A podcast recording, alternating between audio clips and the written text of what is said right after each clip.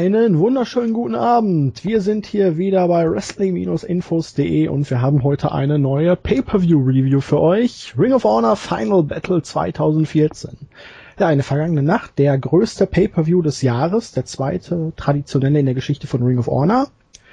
Und meine Wenigkeit und der Jens, der ihn live gesehen hat, schönen guten Abend. Schönen guten Abend werden dem Ganzen jetzt mal ein wenig auf den Grund gehen, nicht wahr, Jens? So der Plan, ne? Gut, also dann fangen wir mal mit dem Match an, was keiner von uns sehen konnte. Es gab nämlich ein Dark Match. Die Brutal Burgers, Cheeseburger und Brutal Bob Evans gewannen gegen BJ Whitmer und Mikey Webb via Pin an Webb, nachdem Cheeseburger von Evans mit einer Powerbomb auf Webb befördert wurde. Webb kassierte danach auch noch einen Saito Suplex von BJ Whitmer. Jetzt muss ich doch mal zwei Fragen zu diesem Match stellen. Wer ist Mikey Webb? Und hatten sich Cheeseburger und Bob Evans nicht getrennt? Gut, das kann jetzt vielleicht mit dem Finish zusammenhängen, mit der Powerbomb, aber... Hatten ja, die sich getrennt? Also Evans ist doch gegen Cheeseburger geturnt bei irgendeiner Show zuletzt. Ja, nee, ähm, er hat ihn zum Boden geschubst, aber äh, danach haben sie sich wieder vertragen. Ach so, und dann war diese Powerbomb wahrscheinlich jetzt auch ein Ding in der Unstimmigkeit. Ja, nee, aber muss gar nicht sein. Vielleicht auch so ein Double Team Move. Ich glaube, die, den zeigen die ab und zu mal. Nee, war so, als hätte ich den schon gesehen. Ich, ich, ich war jetzt irritiert, als ich das gelesen habe heute. Nee, das ist so, ist so, ich glaube so Double Team Move. Hm. Und Webb ist genau. wahrscheinlich irgendein Rookie, den BJ Whitmer dann als Arsch der Nation ein. also ich glaube, äh, ich hatte es ja bei ROH World gelesen, da hatte ich das ja, ja nee, hatte ich ja mein Match. Ach nee, bei Power Pro Wrestling Ponderings ähm, da stand was irgendwas von Web, äh, Widmers neuen Schützling, aber ich glaube nicht. Also Web ist jemand, der hat schon, ich glaube, ein paar Dark Matches bei ROH bestritten oder war der sogar schon mal bei irgendeiner Weekly als Chopper? Der Name sagt mir was, aber es gibt ja so viele Webs. Ich musste ja. auch immer an den englischen Schiedsrichter denken, an den Howard. Auf jeden Fall ist es halt ähm, kein direkter Rookie, sondern der ist halt so bei kleineren Promotions hier behind, äh, behind Wrestling und so unterwegs. Ach ja, also ich muss dazu immer Steve Corino zitieren. BJ Whitmer is a piece of shit. ja. Ja, dann gab's wohl noch auch eine ROH Lifetime Achievement Plakette für Carrie Silkin. Ja. Die wurde von Nigel McGuinness überreicht und es gab ein paar kleine Feierlichkeiten und dann ging es endlich los. Videopackages und wir wurden dann von einem Dreierpack am Kommentatorenpult begrüßt. Nigel McGuinness, Steve Corino und Kevin Kelly. Und ja, es ging mit dem ersten Match los. Wie zu erwarten war das Four Corner Survival Match. Henson gewann gegen Mark Briscoe, Caprice Coleman und Jimmy Jacobs via Pin an Coleman nach dem Spin Kick of Doom. 10 Minuten und 45 Sekunden. Ja, Jens, ähm, das Match hat mir eigentlich relativ gut gefallen. Henson hat man gut overgebracht. Jeder hatte so seine Phasen, seine Spots. Aber hier hat man dann direkt am Anfang schon mal wieder gemerkt, die New, äh, New York Crowd kann sehr arschig sein, wenn sie keinen Favorite haben, ne? ja. Also Henson ist ja im Laufe des Matches dann doch relativ gut noch overgekommen, aber es ist halt dieses typische Phänomen in New York, äh, die Favorites, da gehen die richtig, richtig steil, machen unglaublich Stimmung und alle anderen scheinen ihnen am Arsch vorbeizugehen.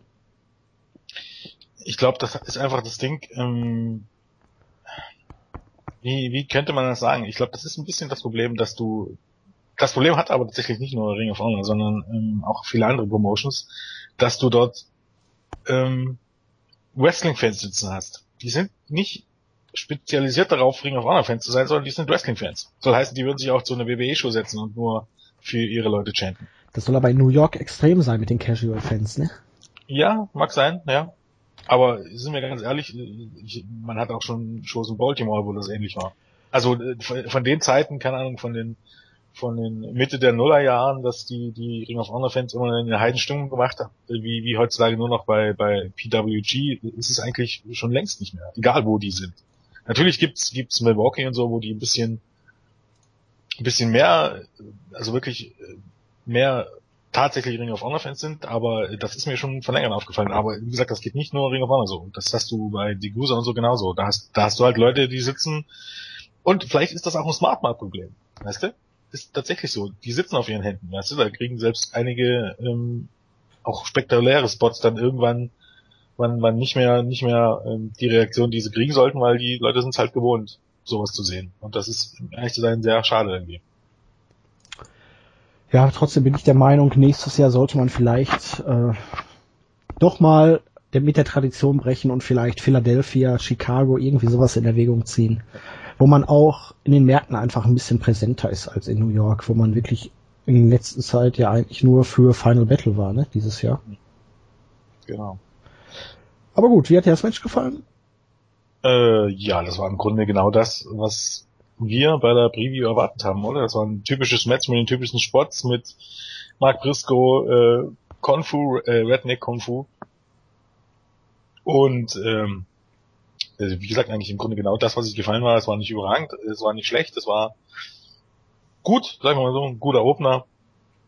Und Hansen ist immer noch awesome. Und ich, ich finde den, ich finde den Typen super. Also, ähm, na gut, hier war es auch tatsächlich so, sein, sein, äh, sein Ratschlagen äh, zieht eigentlich immer eine Reaktion. Weil, ähm, es passt aber auch halt für so einen Kerl in seiner Masse. Auch hier, wo er dann den Dive, da den Suicide Dive gegen die ja. beiden nach draußen gezeigt hat.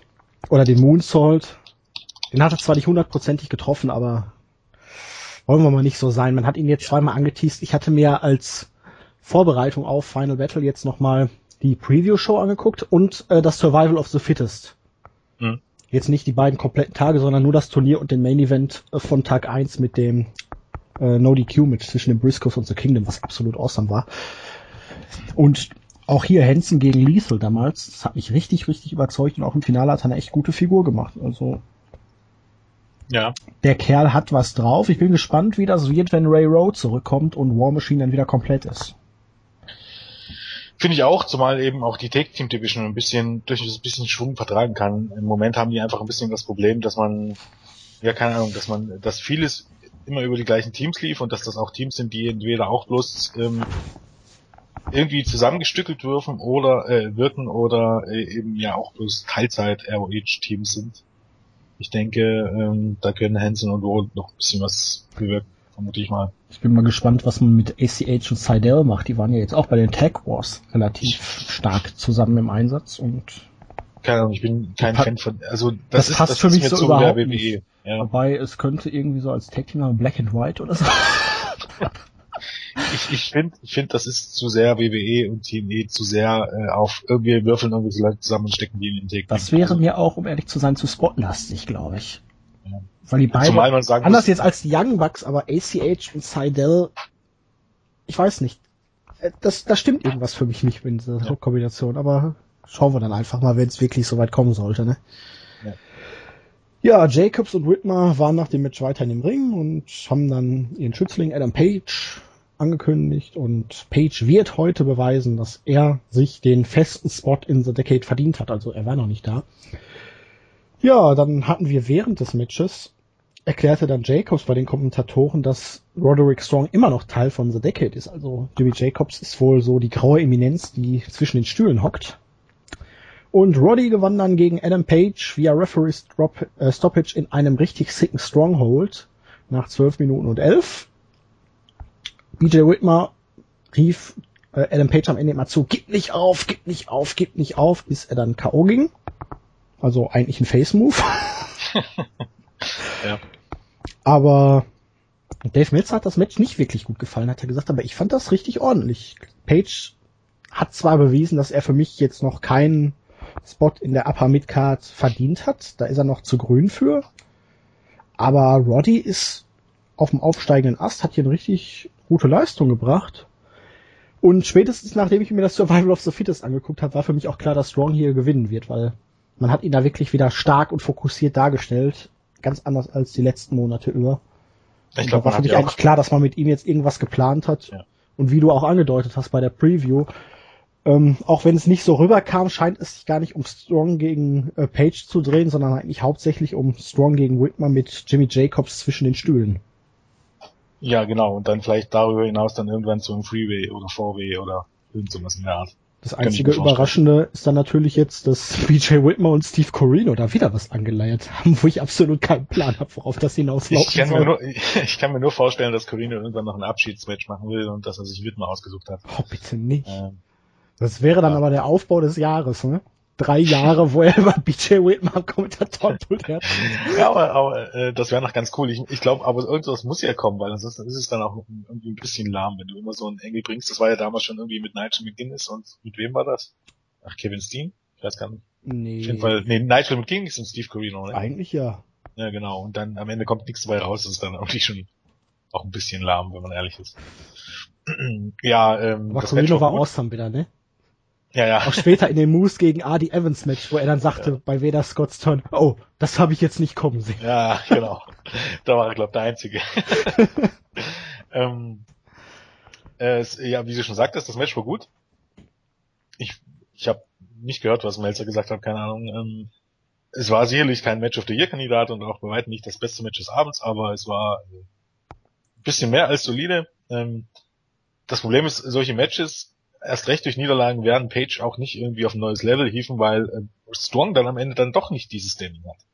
Ähm, wenn wir uns mal zurückerinnern, auch wenn Page noch gar nicht auf dem Level ist, aber äh, damals bei Elgin ähm, mit seinem Five-Star-Match gegen Davy Richards, ähm, davon abgesehen, dass das Match natürlich noch eine, mindestens zwei Klassen besser war als das hier, aber davon abgesehen äh, hattest du mit Richards halt auch den World Champion, der unglaublich stark dargestellt wurde als Gegenpart. Und hier hattest du halt Roderick Strong, der sicherlich in der Historie hat bei Ring of Honor und, und ein großer Name ist, aber dann doch nicht auf dem Level ist. Soll heißen, so eine knappe Ligalage von Page gegen Roderick Strong hilft ihm jetzt auch nicht unbedingt auf ein neues Level.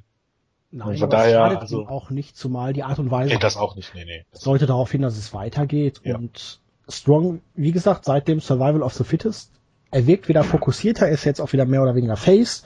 Die Fans gehen im Moment richtig steil auf ihn. Und dieses Ja. Mr. ROH-Gimmick funktioniert. Und ich würde es ihm einfach gönnen, auch mal wieder in die höheren Kartregionen vorzudringen, weil Strong bringt immer seine Leistung. Und er ist so, nach all den Jahren, genauso wie Jimmy Jacobs, einfach ein Fixpunkt bei Ring of Honor. Und ich gönn's ihm genauso wie J Jimmy Jacobs, würde ich es auch mal gönnen, dass er mal wieder eine größere Rolle spielt. Ich hätte, ich hätte es jetzt auch gar nicht so äh, schlimm gefunden, hätte man das ganze Deckard Engel irgendwie bis zum dazu genutzt, denen auch mal die Take-Titel zu geben. Ja, Anfang Also des Jahres sah es ja auch so aus, ne? ja. Aber Ähm, diese Story hätte man ja trotzdem so durchziehen können, aber so, naja, okay, ich meine, können wir lange drüber diskutieren. Aber dieses Ähm. Matchende fand ich auf jeden Fall besser, als wenn Page jetzt gewonnen hätte, weil BJ Whitmer ihm irgendwie zum Sieg verhilft oder so. Nee, nee, das war schon. Und vor allen Dingen auch hinterher, dass Jimmy Jacobs jetzt Adam Page trotzdem respektiert, weil er halt bis zum Ende gekämpft hat und eine gute Leistung gezeigt hat. Sein äh, Adam Page Somersault äh, Clothesline Spot, wie auch immer ihr ihn Den mag ich nicht. Ich, ich finde den gar nicht schlecht, aber man soll es aber nicht übertreiben, weil ich glaube, äh, Er hat dreimal Match- versucht und zweimal jetzt äh, Ja, durchgebracht. zweimal, ja genau. Äh, Man sollte es dann auch nicht. Äh, der ist schon, ist schon ein cooler Spot, aber äh, nicht übertreiben bei sowas. Ja, ich, ja er, er sieht ganz nice aus, aber ist halt dann auch wieder sehr aufwendig, ne? Und voraussehbar. Ja, kommt drauf an, wenn, wenn, wenn du ihn zeigst. Ja, gut. Nein, der ist jetzt Der nicht über die Barrikade, der sah relativ cool aus. Jetzt kommen wir Ja. nicht mit der Lethal Injection. Nee, aber wie jeder Springboard Move Ja. oder so. Gut. Ähm, Wollen wir, bevor wir noch tiefer in die Karte gehen, vielleicht noch ein bisschen was zur Produktion sagen? Hat's ja, können wir machen. Also die Halle war schön ausgeleuchtet. Dave Metz Ja. hat es ja richtig kritisiert, Ja. aber ich muss wirklich positiv sagen, es mag an der Arena gelegen haben, aber man hatte halt dieses Mal im Vergleich zu vielen anderen Ring of Honor und Indie-Shows keine Scheinwerfer direkt in den Kameras, was dann immer so ins Auge sticht, Kopfschmerzen verursacht. Klar, es wirkte alles so ein bisschen diffus. Äh, in dem ROH World Forum haben sie gescherzt, dann würde gleich Sin Cara auftreten. Ja, stimmt. Ähm, so ein bisschen, ein bisschen was hat es davon. Hat es davon. Ähm, Aber also, Pay-Per-View-Qualität war wohl gut, nur Internet-Pay-Per-View, Jens, ne? Da hattest du wohl ja, da kommen wir ja, ja, okay, können wir auch gleich abhandeln, weil wir sind jetzt gleich beim Netz. Also, zum einen wollte ich nochmal sagen, ähm, dieses Mal, es war ja mit der große Kritikpunkt eben, wie du sagst, dass man nur die vier Scheinwerfer hatte, die dann direkt an, am, am Rande standen und äh, direkt dann eben auch immer in die Kameras schienen. Diesmal hatte man so, ein so ein, so ein Overhead Reel darüber, wie man es immer gefordert hat. Ich, ich vermute aber ganz stark, das ist nicht von Ring of Honor oder von Sinclair, sondern von der Halle dort, dass es vielleicht dort schon fest angebracht hat, ist. Ähm, dadurch, dadurch, es war natürlich, war das immer noch dunkel, aber nicht so dunkel wie sonst. Sonst sind die Hallen immer so dunkel und du hast die vier Scheinwerfer, die dies hell machen. Also es wirkt dann vielleicht insgesamt bisschen heller, aber du siehst zum Beispiel stellenweise die Zuschauer nicht. und jetzt war es einfach so, es war es wirkte dunkel, aber alles im Allen wirkte das für mich einfach stimmig. Also ich, ich fand, ähm, es war wesentlich besser zu sehen als mit den vier Scheinwerfern. Ähm, von daher fand ich es eine echte Verbesserung. Es erinnerte mich sehr dran an die an die Promotions im, im UK. Wenn ihr euch da mal ein Video angeschaut habt, ähm, die haben das auch so. Da ist auch so ein bisschen relativ dunkles Licht, aber eben gleichmäßig dunkel ausgeleuchtet. Und das ist echt schon, echt schon ähm, ein Vorteil. Ansonsten fand ich die Halle generell ganz schick aufgebaut, oben mit dem Balkon, dann mit der Entrance, mit der Entrance-Treppe. Ähm, auffällig war noch, also bei den Weeklies ist es ja generell schon, dass Ring of Honor jetzt seit einigen Monaten, oder das ist schon ein bisschen länger her, glaube so ein bisschen neuen Aufbau hat, der schon ein bisschen professioneller wirkte. Dieses Mal hatten, hatten eigentlich auch alle Wrestler richtige ähm, Entrance-Videos, äh, was ja auch noch nicht immer der Fall war und stellenweise auch tatsächlich ziemlich viele neue ähm, Entrance-Songs. Waren sogar ein paar richtig ordentliche dabei. Ja. Ähm, ja, genau. Von daher, also ich fand es eine Verbesserung, sagen wahrscheinlich nicht also, aber ähm, ja, die Probleme nerven dann ein bisschen. Also das ging dann los. Die ersten, die erste Stunde oder die ersten 50 Minuten, 53 Minuten waren es, glaube lief einmal frei. Dann kam Elgin gegen Champa und dort mittendrin gab es dann einen Aussetzer. Und der Aussetzer, der dauerte so, also da war der Stream komplett weg hatte ich mal auf Twitter geguckt, hatten sich auch viele beschwert, dass der Stream weg ist. Das dauerte so eine Minute oder zwei Minuten und dann lief er wieder. Und das Problem war, er, er, es, es fing dann dieses, dieses Buffering an. Also wir kennen das ja, wenn du dann diesen kleinen drehenden Kreis auf Bildschirm hast. Und ich dachte zunächst erst, okay, naja, vielleicht ist es meine Internetverbindung. Also ich habe ähm, mir einen Laptop angemacht und das ist meinem Fernseher angeschlossen und nur über WLAN dachte ich mir so, okay, ähm, könnte könnte Internetverbindung sein. Setzt mal die Qualität von HD runter auf, ich weiß gar nicht, welche Auswahl wir hatten, ich glaube 620 und 240. Und das half aber nicht. Es soll heißen, das Buffering kam immer wieder und durch das Buffering hat es sich immer wieder paar Sekunden zurückgesetzt. Es hielt immer zwei, drei Sekunden an, setzte dich paar Sekunden zurück, lief 30 Sekunden, dann war das immer wieder. Und es hat dann auch tatsächlich die, die, die, die, ähm, die Qualität, also wenn du das jetzt in eine niedrige Qualität eingestellt hast, jedes Mal nach dem Buffering hat es sich wieder auf HD gesetzt. Das war ein Hin und Her und so ging das die ganze Zeit und es war nicht, man könnte jetzt darüber diskutieren, ob das, ähm, ob das genauso schlimm ist, wie wenn das Stream gleich komplett weg ist, aber es war äh, mindestens genauso nervig, wenn nicht sogar noch nerviger, weil es machte wirklich keinen Spaß, ähm, da, da zu gucken währenddessen. Ja, aber bei Elgin gegen Champa und dem Booking hat's vielleicht sogar gar nicht geschadet, oder? ähm, also das, was ich gesehen habe, ist so katastrophal war. Boah, ich habe mich auch die weiteren Matches noch so derbe darüber aufgeregt, wie beschissen man diesen Enkel gebaut hat. Ich habe mich gar nicht mehr eingekriegt. Weil, äh, kommen wir zu dem Match. Elgin gewann gegen Champa nach einem Lifting Double Underhook DDT, möglicherweise ein neuer Finisher. Ja, ähm, erstmal zum Match selber. Elgin hatte ja in diesem Shoot-Interview angekündigt, dass er jetzt nicht mehr so sein will, wie alles ist von ihm verlangen, sondern dass er jetzt so sein will, wie er es möchte. Präsentierte dann auch hier ein fast komplett neues Moveset. Passte, fand ich, überhaupt nicht zu ihm. Zu großen Teilen. Ja.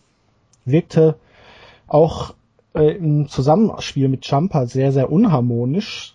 Weil wir erinnern uns, ähm, die hatten bei Best in the World letztes Jahr oder war das dieses Jahr bei der WrestleMania Show? Wo die dieses Match hatten, das so richtig stark war. Das war auf jeden Fall irgendwo in Das war letztes Jahr, ne? Ich glaube sogar letztes Jahr, ja. Letztes Jahr, nachdem Champa zurückkam. Ja. Und dann hatten sie jetzt bei Death Before Dishonor das Titelmatch. Das waren richtig, richtig starke und intensive Matches oder beziehungsweise richtig schon Fights. Dann hatte man hier was, kein Matchfluss, es waren Spots da, der eine saß, der andere saß nicht so. Und dann auf einmal meinten die Kommentatoren ja immer, ja, es gibt ja jetzt eine Null-Tolerance-Politik. Wenn Champa ein Referee umhaut oder ein Official allgemein, dann wird er gefeuert. Und es kam, was kommen musste. Elgin duckte sich, Lariat gegen den Referee. Und was macht Nigel McGuinness? Er steht auf. Er wirft sein Headset weg. Er guckt unglaublich verpeilt. Und er rennt weg in den Backstage-Bereich. Champa ist irritiert, Elgin kann das Ganze nutzen, besiegt Champa. Und die ganze Show überreden die Kommentatoren davon, oh nein, wird Champa jetzt gefeuert? Vielleicht macht Nigel hinten die schon die Papiere fertig. und die ganze Show kam keine Auflösung. Es kam kein Auftritt mehr von Champa, wo ich gedacht habe, der kommt danach im Main Event und nimmt irgendeinen wieder auseinander oder irgendwie so. Letztendlich waren beide während des Matches von der Crowd schon fast tot. Champa hat man mit dieser Niederlage für mich total gekillt. Nigel hat die schlechteste Schauspielleistung seiner Karriere abgeliefert, weil ich nicht weiß, ähm, jeder Dödel hat gesehen, dass der den Referee nicht absichtlich umgehauen hat, dass das ein extrem blöder Spot war. Was macht Nigel? Schmeißt das Headset weg und rennt völlig verpeilt in den Backstage-Bereich und wurde seitdem nicht mehr gesehen. Also ein paar Anmerkungen dazu habe ich auch. Oh. An Anmerkung Nummer eins ist. Ich konnte äh, mich gar nicht bei dem Six-Man-Tag-Team-Match, ich konnte mich gar nicht darüber freuen, wie geil dieses Match war, weil ich mich immer noch über dieses scheiß Booking aufgeregt habe und wie man Champa nach diesem Aufbau so dermaßen gekillt hat. Das war schlimmer als WWE-Booking. Also, also ähm, Jumper gekillt, ich meine, ich verstehe schon, was du meinst, man könnte aber zumindest sagen, zumindest hat er nicht clean verloren. Auf der anderen Seite muss man sich äh, fragen... Er hat jetzt dreimal gegen Elgin verloren. Und Ja, jetzt, wo er so das- hot war, äh, kommt er wieder rüber wie der letzte Idiot. Aber zumindest war es nicht clean und man kann sagen, er war halt abgelenkt und um Sorge um seinen Job. Äh, nehmen wir es das einfach mal so.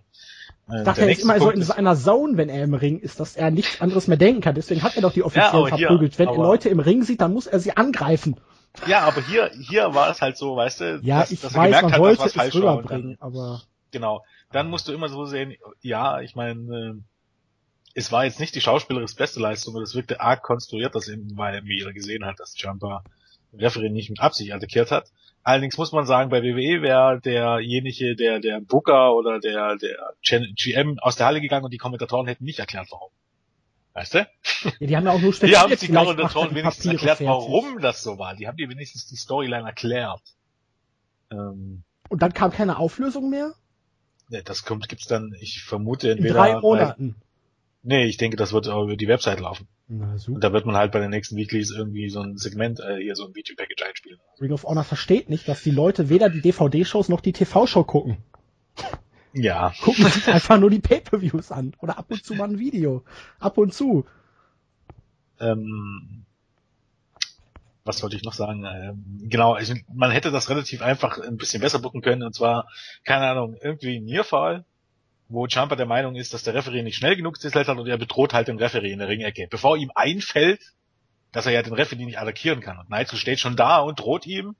Und dann diesen Spot zu bringen, dass Jumper ihn aus Versehen umhaut, was aber McGuinness anders sieht, nachdem Jumper ihn ja vorher den Referee bedroht hat, dann hätte das auch tatsächlich Sinn gemacht. Aber so ein bisschen so die, dieser kleine Tick fehlt ihm halt. Das vorher Ja. schon Und Nigel fies- McGuinness kann sich Backstage keine Wiederholung des Segments angucken, nachdem man sogar Wiederholungen eingespielt hat er ja vielleicht. Deshalb hat er ja vielleicht nichts gesagt. Und deswegen kam er auch nicht mehr wieder und hat was erklärt. Ja. Hat er sich verlaufen, weil das Da- eine neue Halle war. Warum es dann keine Erklärung gab, da- das kann ich dir auch nicht sagen. Das hat Aber er so schlecht konstruiert und dann Elgin wieder, dass er sich seinen Titel zurückholen will. Elgin ist im Moment tot. Niemanden juckt Michael Elgin, so leid es mir auch für ihn tut, aber wenn du den jetzt wirklich irgendwie in Richtung Main Event für den Las Vegas Pay-Per-View booken willst, ach, das gibt doch ein Fiasko. kommen wir ja dann später noch drauf. Ähm, Ja, nach dem Match kam die Ankündigung. ja. ja, nee, nee, ich Ach so, meine, äh, ja. Ähm, was wollte ich noch sagen? Ed Champa übrigens, ähm, ich habe ja, wie gesagt, in den letzten Wochen nicht, nicht so viele Weeklies gesehen, in den letzten Monaten viel mehr. Ich fand, äh, der Zusammenschnitt vor dem Match, also diese Promo von Elgin fand ich da nicht so katastrophal, wie sonst Elgin-Promos sind. Und ich Weil es irgendwie schon komisch war, aber das, das war ja auch schon bei den Tapings so hier von wegen, äh, wenn du den Regen provozierst, musst du mit dem Matsch rechnen oder irgendwie. was ein dummer Spruch. Aber ich, ich finde, Jumper hat sich durchaus verbessert und ähm, also hier kam mir auch sein Entrance und so weiter und auch hier, also hier mit diesem, mit diesem äh, Totenschädel, der dann hier oben den Das Mohawk hat hat. aber schon länger. Ja, ich weiß schon, aber ich wollte es nur mal erwähnen. So. Also, und auch sein, sein neues Shirt und so. Ich, ich finde, das ist alles ganz stimmig. Also ich könnte mir durchaus vorstellen, also Jumper hat sich theoretisch zu jemandem entwickelt, den du durchaus öfters im Main stellen kannst. Also zumindest von der Präsentation her. Hätte da jetzt auch mal wirklich einen großen Sieg gebraucht. Der hat ja auch noch Ja, nichts Großes gewonnen. Ja, ja, brauchen wir nicht drüber reden. So, calm down. Calm down, Julian. Ähm, okay. Gut. So. Ja, Ankündigung 1. März 2015. Die Anniversary Show zum 13-jährigen Jubiläum findet live auf Pay-Per-View aus Las Vegas, Nevada statt. Ich überlege gerade, äh, ist das ein Tritt in die Eier von Jeff Jarrett? Weil ja spekuliert wird, dass er seine Tapings in Las Vegas abhalten möchte? Möchte ich nicht ausschließen, aber Jared ist im Moment, also man weiß ja nicht, was hinter dem. Ja, aber dass man zum Beispiel jetzt schon mal den Markt dann selber so ein bisschen für sich beanspruchen ja. möchte und sagen. Jared ist im Moment ein bisschen im armen Arsch, glaube ich. Äh, ja. Okay. Ähm, ja, dann wurde gute Laune versprüht, denn es gab ein Six-Man-Tag-Team-Match. Wir hatten ja in der Preview noch gesagt, wie antiklimatisch so ACH und Cedric Alexander dabei waren. Ganz so schlimm wurde es dann nicht. Auch wenn ich ein bisschen irritiert war, als ACH dann in einem Bullet Club Shirt da auftauchte. Die Young Bucks haben auf ja. Twitter geschrieben, ähm, Welcome Virgil to the Bullet Club.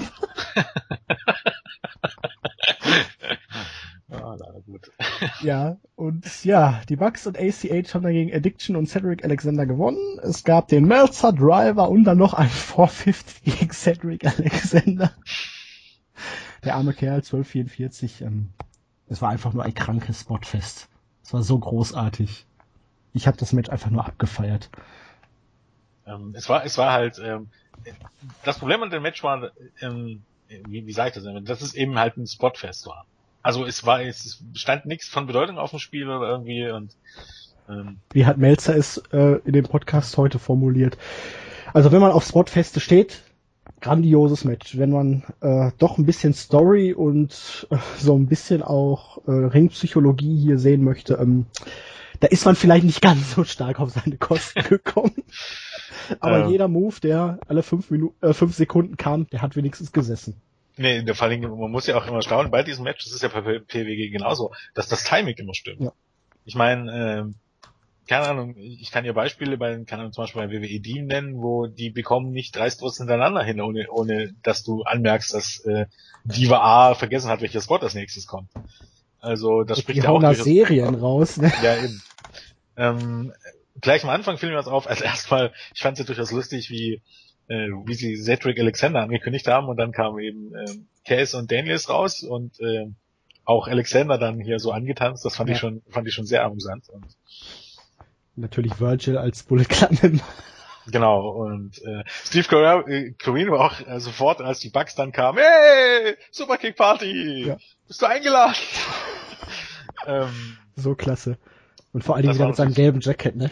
Ja, das war natürlich absolut großartig. Ähm, die haben dann halt, die Bugs wurden und, und schon abgefeiert und auch schon vorher die Superkick Party abgefeiert. Mhm. So, und zwar so weit, dass Daniels sich auf, ich weiß nicht, ob das Daniels auf Steil, äh, auf, auf Seil gestiegen ist und, und also so ein bisschen Pops für sich wollte und keiner hat reagiert oder auch mit den Schultern gezuckt hat. Und dann kamen die ersten Fuck-TNE. Mhm. Rufe und da hat Daniels aber was gemacht, was ich extrem cool fand. Der hat er gesagt, hat nee, nee, nee, ja sondern hat auf Ring of Honor gehört. Also die sollen ROH chanten und nicht Fuck TNA. Und das fand ich richtig. Und das ist auch wieder das nächste Problem von Casual-Fans. Oder von diesen, von diesen Wrestling-Fans. Ähm, keine Ahnung, bei einer Aktion bei Ring of Honor, zum Beispiel, keine Ahnung, ähm, es war damals noch cool vor, vor zwei, drei Jahren bei einem Wrestling als dass man den Yes-Chat anfang, anfing. Da waren die ROH-Fans die ersten Fans, die das gemacht haben. Da war das noch cool. Grundsätzlich ist es aber beschissen, dass, keine Ahnung, bei bei ähm, ROH-Shows nach CM Punk oder sowas zu rufen. Oder nach WWE zu rufen oder irgendwelche Vergleiche zu ziehen. Und genauso ist es beschissen, jedes Mal Fuck TNA zu rufen, wenn ich bei einer ROH-Show äh, bin. Es ist doch genauso mit diesem Chance, dass die krampfhaft versuchen, mindestens einmal in der Show New Fucked Up Chant anzusetzen. Ja. Ah, die Evans hat es ja hinterher absichtlich provoziert, weil du kannst mir nicht sagen, dass das nicht Absicht war. ja. Wobei ähm, sie den, bei ACH haben sie den nicht gebracht, den Chant. Da war ich ja relativ froh noch. Der hat sich ja fast das Genick gebrochen, als er sein Air Jordan vergeicht hat, aber nur halb. Und, und genau das finde ich eben bei PW, PWG so gut. Äh, die feiern die Promotion ab. Ja. Die feiern nicht nur sich ab, das hast du über WWE manchmal auch. Ich meine, dagegen habe ich nichts. Es ist die Promotion cool, und die Leute feiern die ab. Eben. Ich habe nichts dagegen, wenn man, keine Ahnung, am Tag nach WrestleMania mal das feiert, was man selber feiern will und deutlich zeigt, was man nicht mag. Aber ich habe was dagegen, wenn wenn, keine Ahnung, wenn es nur noch darum geht, sich selber als Publikum overzubringen und ähm, und wirklich einen Scheiß auf das zu geben, was dort im Ring passiert oder was äh, die Leute passiert, dann brauche ich nicht zu einem Ring of Honor Show gehen. Aber das ist das Problem, dass du keine Fans mehr unbedingt von dem Produkt hast, sondern nur noch generelle Wrestling-Fans, die sich alle auch für, für unglaubliche Smart Marks halten und dann auch glauben, ähm, dann besonders, das war damals genauso wie hier mit Bray Wyatt, wo dann einer gerufen hat, äh, ähm, hier, äh, Husky Harris. Sowas ist bescheuert. Sowas ist einfach bescheuert und respektlos. Ich habe kein Problem damit, wenn Stephanie Man im Ring steht und jemand CM Punk chantet. Das finde ich, finde ich vollkommen in Ordnung, weil es eben halt eine Verbindung herstellt. Aber irgendwas aus Verbindung oder diese Verbindung zu streichen oder irgendwas, keine Ahnung. Also das ist. Äh, und deshalb fand ich das eine ziemlich coole Aktion von Daniels, die zumindest kurzzeitig funktioniert hat. Und hat Spaß gemacht, ne? Äh, ja, das Match war natürlich super. Vor allem am meisten over, eigentlich, eigentlich. Also, ja, da muss Ring of Order doch die sehen. Superkicks. Ja. Jeder Superkicks hat, hat einen riesen Pop gezogen. Also wirklich, äh, als wenn das sonst für eine Aktion gewesen wäre. Mehr als der Melzer-Treiber oder irgendwas anderes. Aber jeder Superkicks ja. sind die total steil gegangen. Aber die haben auch viele gezeigt und die kamen auch alle gut ins Ziel und. Ja. Aber spätestens hier bei diesem Match muss Ring of Honor doch sehen, dass man unbedingt zusehen muss, dass man die Bugs für jede gottverdammte Show kriegt. Zumindest ja, jede wichtige Show. Äh, ganz ehrlich, ähm, normalerweise äh, hast du heute die Möglichkeit, ohne Probleme mit den mit den Bugs und mit äh, mit eben mit äh, Cass und Daniels und mit Red Dragon und mit Ray Rowe und eben du hier noch alles hast. Du hättest eine Tag Team Division, die würde selbst die ähm, vor fünf sechs Jahren in den Schatten stellen, wenn du es richtig aufziehst. Und stellenweise hat man ja immer hat man ja immer ähm, die Ansätze, dass man es richtig aufzieht. Also ich, bei Extravaganza war es auch der Main Event, äh, das Take Team Match. Aber du müsstest halt noch mehr mit Storylines und Promos. Bis jetzt sind das nur, dass die Leute Matches gegeneinander bestreiten, aber es gibt nicht eine wirkliche Storyline. Ja, und, und das ist ein bisschen das Problem. Eine klare Struktur endlich ja. mal, dass du wirklich nur fürs TV-Tapes und du hast die großen Shows und du lässt das andere vielleicht dann wirklich nur als Hausshows oder du zeichnest da wirklich nur einzelne Segmente für die TV-Shows auf oder irgendwie sowas. Ja. Aber im Moment weißt du ja überhaupt nicht, was ist jetzt wirklich von Bedeutung, was ist wichtig, was baut irgendwo darauf auf und daran muss man halt auch noch sehr stark ich bin, arbeiten. Ich bin der, der festen Überzeugung, dass für die Take Team Division, also oder für die Teams, für die Young Bucks, für Addiction, für Red Dragon und wie man dann noch manchmal holt, Timesplitters und so weiter und Forever Hooligans, dass die im Moment mehr Tickets verkaufen als äh, die letzten beiden World Champions. Ähm, das halte ich auch nicht für unwahrscheinlich. Klar, Jay Briscoe na, zieht schon immer, aber. Ja, er, er zieht schon, aber. Du hast gesehen, wie over auch die Tag-Teams teilweise waren. Ja, selbst hier die relativ Unbekannten für die Amerikaner. Zumindest im Laufe ja. des Matches. Ja, es war schon, ähm, hat richtig viel Spaß gemacht, das Match. Es war kein Match of the Year Kandidat, um das vorwegzunehmen. Da gibt's bei, solche Matches gibt's bei PWG eigentlich gefühlt bei jeder Show. Oh, das, ähm, bei Untitled hier, die Bucks gegen die African American Wolves hier, Fox ja. und ACH. Boah, das war auch, das war noch krasser. Aber, äh, da kannst du erzählen, was du willst und, und, und vor allem, ähm, du hast ja, es gibt ja auch solche Six-Man-Take-Team-Matches auch bei WWE immer genug, aber dort laufen die immer nach Schema F ab. Die sind alle, alle gut. Ja, weil die ja auch Schema F. nicht so konfus werden dürfen weil die ja auch ja, nur so genau. und so oft dann den Pin brechen dürfen und du weißt ja, wenn da einmal der Pin unterbrochen wurde von dem Wrestler, der darf es dann nicht nochmal machen. Ja, ja, genau, solche äh, konstruierten. Aber genau das ist der Unterschied, dass, keine Ahnung, hier diese Matches, die sind einfach unberechenbar und die sind einfach dazu da, äh, dass sie Spaß machen sollen. Und zwar ohne, ohne am Ende irgendein Fuck-Finish, ohne, keine Ahnung, es ist äh, wie Tag und Nacht irgendwie. Ja. Videopackage, Fede, Evans und Moose. Stokely Hathaway, der sagt, dass er ja immer noch sauer ist, weil A, die Evans seinen Namen sich nicht merken konnte und deshalb man nur Ramon nannte. okay. ähm, Moose kam dann auch mit Prince Nana und Stokely Hathaway zum Ring. Evans kam ohne Vader Scott. Äh, Moose dominierte das Match dann. Irgendwann kam dann Veda Scott, äh, wirkte künstlich schockiert, wusste nicht so richtig, was soll ich mit der Situation anfangen. Irgendwann legte Stokely dann einen Stuhl auf den Apron, so dass Moose ihn hätte greifen können. Der Referee verhinderte das, schickte Moose und Ramon ähm, eigentlich in den Backstage-Bereich. In der Zeit ging dann Vader Scott in den Ring, stellte sich zwischen Moose und Evans. Und ja, dann kam, was kommen musste. Alle haben es geahnt, bis auf Steve Corino, der völlig schockiert war. Vader Scott verpasste Papa Bear einen Low Blow Spear von Moose und Ende. Ja, währenddessen gab es dann diesen komischen Spot, wo Adi zweimal ansetzte für irgendeine Springboard-Aktion, immer wieder so tat, als ob er abrutscht und beim dritten Mal ist er dann draufgesprungen und ist wirklich abgerutscht. Ja. wo dann diese You Fucked Up Chance kam. wie er dann wirklich äh, provoziert hat, aber ja, am Ende waren die Heels dann am Triumphieren. Karma is a bitch, meinte Prince Nana. Und Papa Bär ist zum zweiten Mal in Folge geschlagen. Also ich muss ja sagen, äh, ich bin immer ein bisschen skeptisch mit Adi Evans und der Comedy bei Ring of Honor, aber dieser Papa Bär hat schon irgendwas, ne? Definitiv. Ähm, ich fand's auch, ich fand's auch tatsächlich ganz gut gebuckt, aus dem einfachen Grund, normalerweise hätte ja Moose Evans hier, Evans hier wirklich zer, zer, zerpflücken müssen, aber Evans hatte seine Chance und letztendlich wurde ihm die Chance durch Gott genommen. Also äh, ich finde, das, das ist klug gebuckt und hier gibt's auch keinen, keinen, keinen Tausch von Heel- und Face-Rollen, wie das bei WWE ist, sondern es ist... Ähm, Vedas Scott hat sich einfach auf die Seite der Sieger geschlagen. Ja, man hat genau. jetzt diese lange Sache mit Prince Nana, der jetzt seine Rache bekommen hat. Jetzt kann man noch überlegen, wie kann Adi jetzt noch zurückschlagen. Kann das Problem ist halt, man muss jetzt, man muss jetzt Moose irgendwie aufbauen. Normalerweise ist es richtig, so ein Monster äh, durch das Feld äh, zu flügen. Genau, und, und dann irgendwie den äh, Jagd auf den TV-Teil zu machen und dann musste aber auch dann Lethal irgendwann den Titel abnehmen. Aber äh, bei Lethal, glaube ich, den Titel irgendwie, ich habe das so im Morin an den Gewinner des nächsten Top Prospect Tournaments. Ja. Vielleicht nimmt ja Moose auch teil oder so, aber man weiß es ja nicht. Weil ich schätze mal, der Top Prospect Winner wird dann wieder bei der Anniversary Show seinen Shot kriegen und als Pay-Per-View wäre das ja eigentlich dann ein guter Zeitpunkt, um Lethal den Titel abzunehmen. Was, was, was mich hier verwundert ist, ähm, okay, Ring of Honor ist ja eigentlich im Grunde trotz allem noch eine Independent Promotion. Und hier hat man wieder. Was ist denn schon Independent? Ne? Independent bedeutet, dass die Leute nach Auftritten bezahlt werden. Und eigentlich größtenteils nach Auftritten und nicht unbedingt nach Festgehalt. Okay. Ja, ich hätte jetzt Independent mit unabhängig, aber man ist ja praktisch Incorporate Besitz, also ist man ja eigentlich nicht so unabhängig. Ja, nee, un unabhängig bezieht sich eigentlich auf die Wrestler. Aber WWE ist ja auch, äh, die haben ja auch eigentlich. Ja, ja, eigentlich schon, aber WWE hat halt Verträge, dass, äh, die verbieten den Wrestlern das anzutreten und das ist ja bei mir eigentlich nicht der Fall. Noch nicht.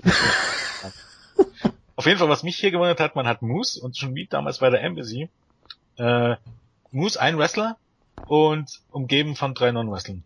Ähm, aber man hat jetzt zumindest den Kreis des Dreiers schwarzen Stables durchbrochen. dann, dann, dann ist ja noch so, dass Prince Nana macht ja noch Sinn, weil der hinter den Kulissen viel, viel Arbeit übernimmt. Aber was? Also weder Scott als Anwältin oder Rechtsberaterin? ich meine jetzt ist im wahren Leben, Julian. Ach so. da ist Prince Nana ja hinter den Kulissen tätig, aber Hathaway und Vera Scott, die lässt man also, ich, ich weiß nicht, wohnen die in New York oder nee, die sind ja auch bei den tätig. Die lässt man also jedes Mal einfliegen oder einfahren und bezahlt die für so für so einen Kack. Also ey, Ramon äh, Hathaway äh, wurde ja für, dafür bezahlt, dass er das Schild hochhält jetzt über Monate. Oh, ja, ich glaube auch Hathaway ist auch ist auch ein, ein, ein Schüler. Bin ich mir ziemlich sicher. Ja, ähm, besser als Cheeseburger passt er da aber schon rein, also. Ja, ich meine, grundsätzlich macht das Sinn, aber man muss sich überlegen, die bezahlen die Leute. Dafür. Ja, klar. Das ist, äh, erschließt sich mir nicht. Ähm, Genauso wie offensichtlich, äh, Man bezahlt auch Scarlett, Scarlett dafür, dass sie nur am Ring ja, sitzt. Das, das ist das Ding. Und da muss ich mir ganz ehrlich sagen, ähm, auch wenn man hier booking-technisch vieles richtig gemacht hat bei Ring of Honor und auch, auch wenn die wissen, wie man, wie man auch langfristig Shows bookt, äh, hier dachte ich mir wieder, ihr seid ja genau solche Idioten wie, keine Ahnung, wie bei WWE und TNA also ihr, ihr habt verstanden, dass ihr Scarlett Bordeaux jedes Mal da sein, äh, da sein muss und die muss gar nichts machen, die muss nur da sein. Ja. Und ihr Dasein äh, besteht aber dann darin, dass sie die ganze Zeit am beschissenen Kommentatorenpult ist und gelangweilt guckt. Ähm, Leute, dann, keine Ahnung, dann, dann nimmt sie doch als ich als hatte ja Nummerngirl oder irgendwas. Ja, bei Survival of the Fittest hat sie ja kommentiert für Bobby Cruz mal wieder, aber ich hatte ja da gedacht, dass sie eventuell was mit Adam Cole anfängt, weil ähm, da war doch irgend, was war denn da nochmal?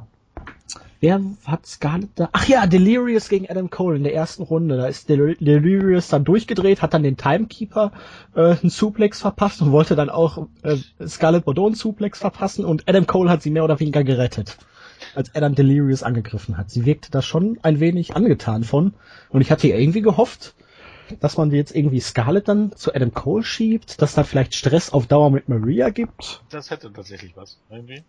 Weil Maria ja die Number One Woman ist und die beiden dann auch immer regelmäßig im Ring zu sehen. Aber was hat Scarlett dort gemacht? Heute? Also ja. gestern? Ja. Gut ausgesehen. Ja, aber ja auch nur sitzend. Ja, später hat sie sogar gekniet, als sie im Main Event weg musste vom Tisch, hat sie gekniet. Ich war, ich war schockiert. Also ich, hab, ich, dachte mir, oh, Scarlett ist da, super. Und dann dachte ich mir, okay, die sitzt eigentlich die ganze Zeit nur da. Und Hat sie vielleicht die Hymne weg. gesungen vor der Show? Ja, das wäre möglich, aber, aber da war ich auch wieder, dachte ich mir, boah, die muss gar nichts machen, außer, außer nett aussehen und am Ring stehen. Und die Kamera muss ab und zu draufhalten. Aber so wie das gestern umgesetzt wurde. Ja, sie, man hat immer drauf gehalten, wo sie so einen Blick drauf hatte, wie, boah, ey, ja. wie lange muss ich jetzt hier noch sitzen, ohne was zu tun? Ich war, war bruskiert, um ehrlich zu sein. Ähm, ja. Dann kam das TV-Title-Match und ich war entsetzt, dass Jay Lethal dieses Mal keine Weiber mit zum Ring gebracht hat. Weil beim Survival of the Fittest hatte er zwei lokale Schönheiten. Da war eine dabei, so ein Blondchen. Meine Güte. Holla die Waldfee. Die durfte er abknutschen. Bruce Martini hatte eine zum Abknutschen. Die Mädels haben sich gegenseitig abgeknutscht. Das war ah. richtig schön und hatte dann auch irgendwie dazu gepasst. Das fehlte mir dieses Mal. Gerade bei Final Battle hätte ich gedacht, da. Aber wahrscheinlich hat man schon zu viele Non-Wrestler bezahlt für diesen Abend. genau, für, fürs Nix machen. Genau. Ja. Aber so ein bisschen lesbisieren am Abend, ne? Kann ja eigentlich nicht schaden. Ja, Lethal gegen Matt Seidel. Lethal gewann am Ende nach der Lethal Injection in 15 Minuten und 2 Sekunden. Eigentlich hätte zwei Sekunden vorher das Time Limit ähm, auslaufen müssen. Aber ich glaube, das hat äh, in letzter Zeit nicht mehr so Stimmt. konsequent fortgeführt. Ich sehe das nur gerade mit der Matchzeit und da fiel es ja. mir auf. Ja. Vielleicht habe ich auch ein bisschen falsch gelegen, aber es hat niemand was gesagt davon, dass die Zeit fast abgelaufen ist. Ähm, relativ ausgeglichenes Match am Anfang. Irgendwann hat dann Evan Bourne, der ja eine ganz, ganz komische Frisur hatte, ähm, die Oberhand gewonnen. Dann griff, griff Martini ein, nachdem Seidel seine Shooting Star Press gegen Liesel gezeigt hat. Martini zog den Referee dann raus, der dann mal wieder so verpeilt war, dass er nicht mehr einfach nur weiterzählen konnte, sondern er musste dann unbedingt seinen Count unterbrechen. Ähm, High Kick oder High Knee für Jay Diesel dann gab es die Shooting Star, oder sollte es die Shooting Star für Truth Martini geben, aber Jay Lethal machte den Randy Orton AKO out of nowhere. Ja, genau. Auf Truth Martini und dann Lethal Injection und Ende im Gelände. Titelverteidigung. Ja, aber man muss sagen, ähm, der Kada, der sah schon so aus wie die Guten von Randy Orton out of nowhere, ne? Die ja, schon ganz gut getroffen. Und war in dem Sinne tatsächlich auch ein bisschen überraschender als äh, ja, auch wenn ich gedacht habe, oh, eigentlich zieht er jetzt Martini noch weg oder irgendwie so, weil er schon relativ weit auf den Beinen war. Und ich war irgendwie auch froh, dass keine AKO-Chance kam. das ist richtig, äh, das ist schon mal positiv zu bewerten. Ähm, ja, was soll ich ja sagen? Es war halt auch so ein bisschen ein typisches TV-Title-Match mit Beteiligung von Truth Martini. Der Aber Martini ist so großartig, ne, mit ja, seinem Anzug. Der ist einfach so wie, wirklich wie der Teufel. Ja, Martini ist, ist repräsentiert alles, er ist jetzt mal Paul Heyman abgesehen, aber Martini repräsentiert alles, was ein klassischer Manager sein sollte. Also wirklich in, in, in der Tradition von Leuten wie, wie Jimmy Hart, wie ähm, Harvey Whippleman und wie die ganzen, wie die ganzen Freaks hießen, ähm, in dieser Tradition ist einfach Truth Martini. Punkt und äh, karikativ eigentlich schon, ne? Und schrill einfach nur. Ja. Ähm, aber natürlich, irgendwie hat er auch, auch ähm, Martini hat auch irgendwie den TV-Teil gepachtet, oder? Über die Jahre gesehen. Ja, das ist ja praktisch auch sein Gimmick, ne? Er bringt das Gold. Ja. World Title, ja. TV-Title. Und dementsprechend war auch das Match wie jedes äh, TV-Title-Match mit, mit Truth Martini Beteiligung. Aber ich muss sagen, ich bin froh, dass Seidel den Titel nicht gewonnen hat, weil der ah. TV-Title sollte schon irgendwie so ein bisschen also äh, halt in den TV-Shows mit der wichtigste ja. Titel und der Fokuspunkt sein und da brauchst du immer ja einen dafür, der halt auch ein bisschen was ausstrahlt, der ja. reden kann und und und genau, du hattest ja auch manchmal ein bisschen Jay Lethal. Ich habe mich da mal ein bisschen zurückgehalten, dann wollte ich dir stellenweise zustimmen. Aber also Jay, Jay Lethal, Lethal für für die Midcard, für diesen Titel finde ich ihn perfekt. Er hat auch diese gewisse ja. Ausstrahlung, Star Power, aber für den World Title finde ich ihn äh, nicht gut genug. Ja, weil es mag an seinem Stil liegen, aber ich kann mich auch an kein richtig überragendes Match von Lethal erinnern. Also ich würde ihm jetzt auch nicht unbedingt den World Title geben, als aber als Herausforderer für den World Title als allemal. Oder als Gut. regelmäßige Herausforderer. Ja, aber ich finde so in diesen Regionen, wenn er praktisch so der Fokuspunkt äh, in der TV-Title-Geschichte ist, dann finde ich ihn wirklich da perfekt aufgehoben. Herausforderer, Champion. Und Liefel ist halt auch irgendwie tatsächlich auch ein halbwegs guter Schauspieler, weil wenn du den in Interviews und so hörst und so, dann ist der wirklich so komplett anders als ähm, ja. Als seine Rolle, die er spielt. Und das zeigt auch ein bisschen eine gewisse Klasse. Und er hat Charisma und er hat Ausstrahlung. Und er bringt und auch die Rheumasalbe gut over. Nein, ja, es ist genau. keine Rheumasalbe, er, aber. Er ist ein guter Verkäufer, ja. aber genau das sind ja Promos am, am Ende. Egal, ob du jetzt Rheumasalbe verkaufst oder ein Wrestling-Match. Du sollst etwas verkaufen. Oder Leute dazu bringen, zu bringen, etwas zu kaufen. Das ist der Sinn von Promos. Ja. Vergisst man ja gerne mal, um nochmal gegen WWE zu shooten, wo man 20 Minuten labert und die Leute wissen gar nicht warum. Und dazu das Labern nicht das Labern sondern um etwas zu verkaufen. Genau. Das war der Sinn von Promos. Und aus die, daher schaut euch in der Preview-Show für Final Battle ganz am Ende die Promo von Adam Cole an. Vier bis fünf Minuten ungeskriptet, ja. glaube ich. Oder selbst wenn es geskriptet war, sie war großartig. So baut man auf. Er hat den Hass zwischen ihm und Jay Briscoe deutlich gemacht, die Bedeutung des Matches, die Bedeutung dieses Titels. Und das einfach in einer Art und Weise, wie du es ihm wirklich perfekt abkaufst. Und dazu muss man noch sagen, also falls das jetzt jemand verstanden mit verkaufen meine ich nicht in eine Storyline verkaufen, sondern ein Match halt. Die Leute auf was vorbereiten, auf, auf ein Pay-Per-View-Match oder irgendwas, was die Leute sich dann kaufen sollen. Und ähm, zum Beispiel jetzt als gutes Beispiel hast du die Kevin Steen Promo-Videos gesehen bei NXT? Äh, nein. Okay, dann kannst du mal gucken, die gibt's auch, haben die jetzt jede Woche veröffentlicht. Die tun dann genau das. Du hast Kevin Steen da, der sagt ein paar Worte, wie traditionell bei WWE gut zusammengeschnitten. Und am Ende des Tages willst du Kevin Steen bei dem Special irgendeinen Typen zerpflücken sehen. Und viele Promos sind einfach, nehmen wir die Miss, der Miss, der Miss ist nicht schlechter, Mike. Aber egal, was The Miss in seinen Promos sagt, am Ende seiner Promos habe ich mir noch nie gedacht, oh Gott, jetzt muss ich mir das Match sehen. Weil bei WWE macht man Promos, der Promos will. Nicht um ein Match zu halten. Und das ist ein Problem. Und hier eben beim Independent-Bereich oder bei Ring of Honor, Adam Cole hat genau das gemacht in der Pre-Show. Und das war absolut großartig. Und es gibt so viele großartige Leute am Mic. Da bin ich auch der Meinung, dass hands down, das ist Geschmackssache. Ich finde, dass CM Punk seit wesentlich besser am Mic ist als The Rock.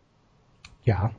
Weil The Rock am Es geht Ende halt darum, äh, der eine kann zwar auch unterhalten, aber er hat halt seine Catchphrases und es ist relativ ähnlich immer. Und CM Punk kann und einfach reden und Zack. Das, hier geht's gar nicht um Ausstrahlung und Charisma, das hatte Rock alles und, und, und er ist ein guter Mic-Worker, aber Fakt ist, zuletzt war es einfach nicht so, dass er da war, um ein Match zu hypen und ein Match zu verkaufen, sondern um, seine Catchphrases ab, abzubringen und genau, um sich over zu bringen. Das ist gut und schön, aber nicht das, was ich eigentlich von einer Pro, Pro Wrestling Promo erwarte. Und Adam Cole dahingegen, Adam Cole ist kein CM Punk und Adam Cole ist, ist kein The Rock. Trotzdem sind Adam Coles Promos absolut großartig. Genau wie Promos von, keine Ahnung, Eddie Kingston und Kevin Steen oder Jay von Briscoe letzte Woche. Äh, genau, Jay Briscoe. Es ist einfach authentisch, es ist glaubhaft. Du gib den Leuten fünf Minuten, lass sie sagen, oder auch bei Daniel Bryan, das ist immer das Ding, wenn die Leute sagen, äh, Daniel Bryan ist guter Mike. Daniel Bryan ist im Vergleich nicht, nicht, nicht sonderlich guter Mike. Das ist vollkommen richtig. Wenn du dem aber fünf Minuten gibst, wo er rausgeht und sagt, äh, pass auf, ich bin der Champion und ich werde dir in den Arsch treten, deswegen, You're deswegen, ja, ja, genau dann ist Daniel Bryan super. Aber lass den bitte keine halbe Stunde da genau. auf verlorenem Posten stehen. Und das ist aber das Ding. Den, den Undertaker würde auch niemand rausrücken und eine Viertelstunde labern lassen. Weil der wäre nämlich, der wäre nämlich sau schlecht. So einfach ist ja. das.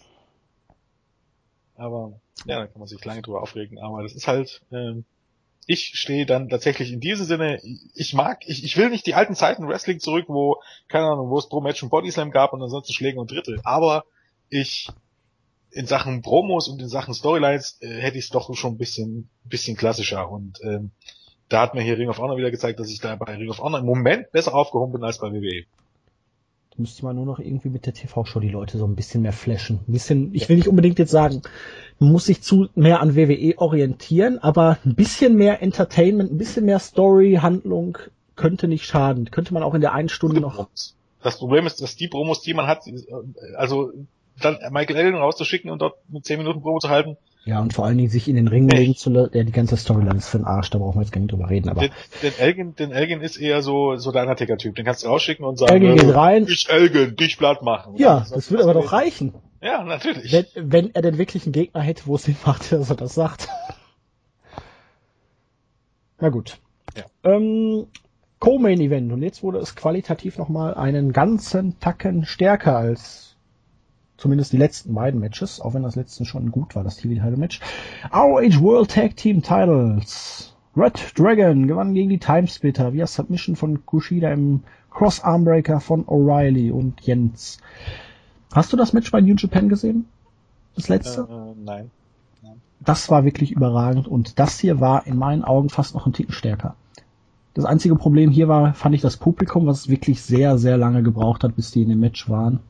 Es war irgendwie so ein bisschen, die waren ein bisschen kalt. Aber. Ich würde fast sagen, die sind gar nicht, eigentlich nie so wirklich ins Match reingekommen, wenn man jetzt. Nee, so am Ende, da haben sie dann doch ordentlich noch gefeiert, aber wirklich hier schön klassischer Anfang, viele Spots, viele Tag Team Kombis. Es wirkte aber nicht jetzt irgendwie sinnfrei, sondern alles hatte seinen Platz und gerade das Finish dann auch sehr, sehr stark umgesetzt der Kickout von Kushida nochmal richtig stark aus dem Chasing the Dragon und dann die Submission, der Cross Armbreaker mit dem eingebauten Bein dann noch, damit er sich gar nicht mehr befreien konnte. Also, ähm, also ich habe ja das Match in New Japan nicht gesehen. Ähm, hm. Also, äh, also jetzt davon abgesehen, dass dieses Match auch, dass ich ein bisschen mit technischen Problemen zu kämpfen hatte oder nicht so richtig wollte, wie eigentlich ähm, der ruhige Anfang war top, aber im Mittelteil äh, war ich dann zwischenzeitlich nicht so ganz zufrieden. So ab so fünf, sechs, fünf, die fünfte, sechste, siebte Minute, da dachte ich mir ein bisschen so, Jungs, äh, ich verstehe ja, was ihr versucht und ich sehe es ja, aber da war es mir zu sehr, äh, wir versuchen jetzt einfach mal ein New Japan Match bei Ring of Honor zu zeigen. Es ist das, was hatte ich auch bei Elgin gegen Champa ein bisschen den Eindruck dass man zu sehr versucht, diesen New Japan-Stil jetzt bei einer Ring of Honor Show zu zeigen und vielleicht auch, auch auf Krampf bei, bei Elgin gegen das. Das ist lustig, weil Dave Meltzer hat auch gesagt, dass Elgin und Champa versucht haben, New Japan-Match zu zeigen. Ja, zugegebenermaßen muss man dazu sagen, Champa kann es wahrscheinlich einfach nicht und Elgin ist es, will wahrscheinlich damit beweisen, dass er jetzt auch nach New Japan kann. Und da war es einfach nicht gut gemacht bei... Zumal es bei seinem neuen Stil, den er geht, auch nicht mehr so passt wie vorher. Ich weiß ja, nicht, das passt, ja. wirkte irgendwie unklimatisch auf jeden Fall, da hatte ich mir beim Take Team Match, äh, fand ich das bisschen zu sehr forciert und das hat mir nicht so nicht gefallen. Ähm, aber gegen Ende hat man das natürlich Gott sei Dank rumgerissen. Dafür waren die letzten sechs, sieben, acht Minuten dann absolut awesome. Da war es immer noch sehr, oder man hat deutlich gemerkt, dass das nicht unbedingt ein typisches ROH Take Team Match ist, sondern eher auf New Japan ausgelegt. Aber es war, ähm, wie ich fand, wesentlich abgestimmter und es, man hat einfach diesen, diesen, diesen Mittelweg. Ähm, zwischen New Japan und Ring of Honor dann in den, in den letzten Minuten oder im letzten Drittel wesentlich besser gefunden und das hat das Match dann am Ende auch noch, wir meinen dafür halt rausgerissen und so im absoluten Top-Match gemacht. Aber in, in Mittelteil war ich ein bisschen, ne? Ja, ist ja äh. völlig in Ordnung, wenn man auch mal so ein bisschen andere Ansichten hat, ne? Ja, na klar. Das Einzige, was mir hier gefehlt hat, war der Falcon Arrow vom Top Rope. der sah richtig, richtig schön aus bei New Japan. Und ja, dann wurde es Zeit für den ROH World Title im Main Event. Fight Without Honor. Jay Briscoe gewann nach 21 Minuten und 3 Sekunden gegen Adam Cole nach dem dritten Jay Driller auf den Title Belt. Ja, Jens. Am Anfang dachte man vielleicht, man wäre bei CZW.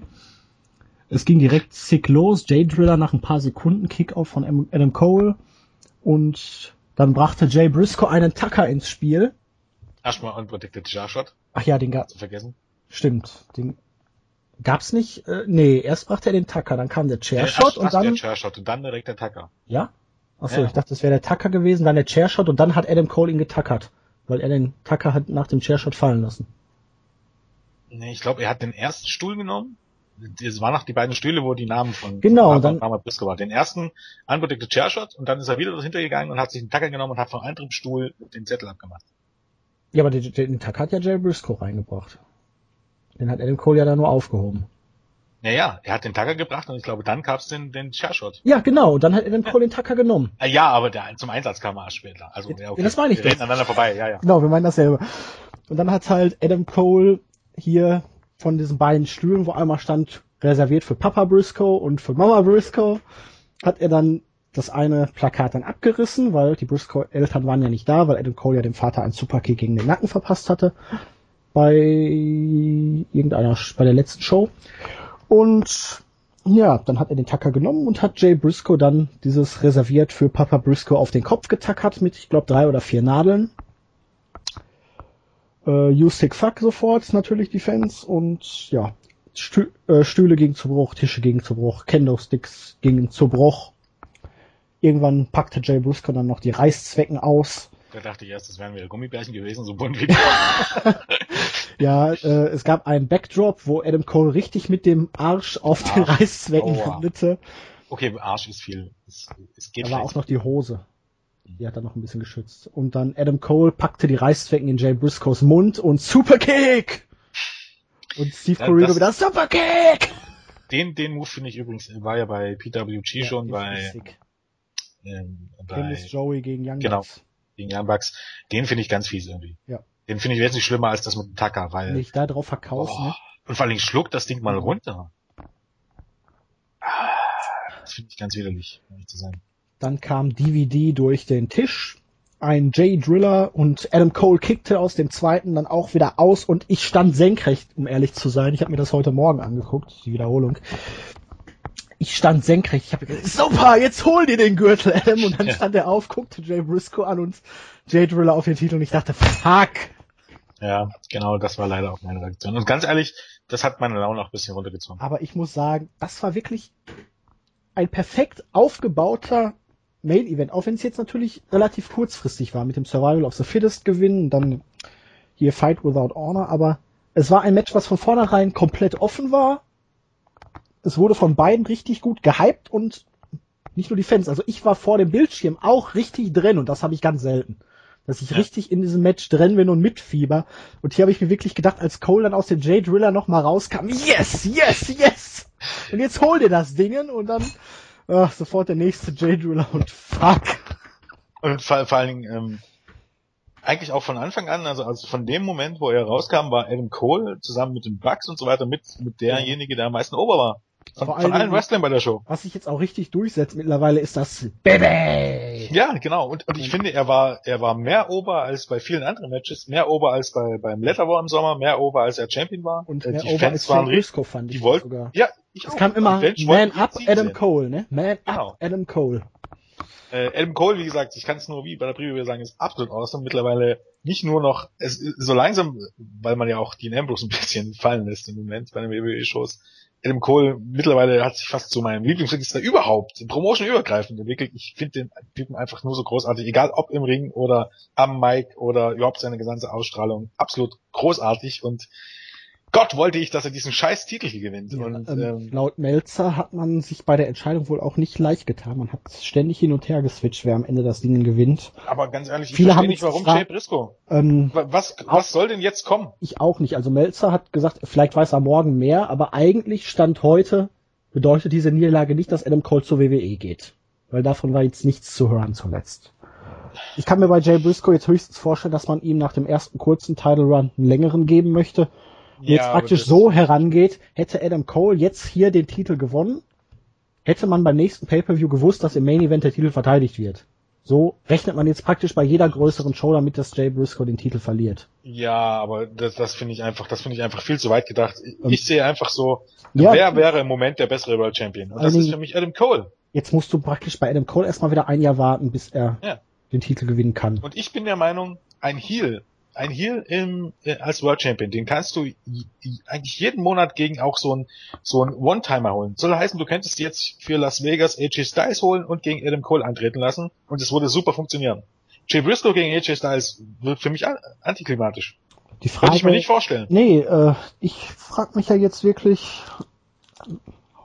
könnte man es wirklich gemacht haben, weil man AJ Styles im neuen Jahr den Titel geben möchte und dann nicht wieder so einen kurzen Run zwischenschieben? Ah, ja, keine Ahnung. Aber ich, glaube nicht, dass AJ im Moment so die nötige Anzahl an Shows für Ring of Honor absolvieren kann.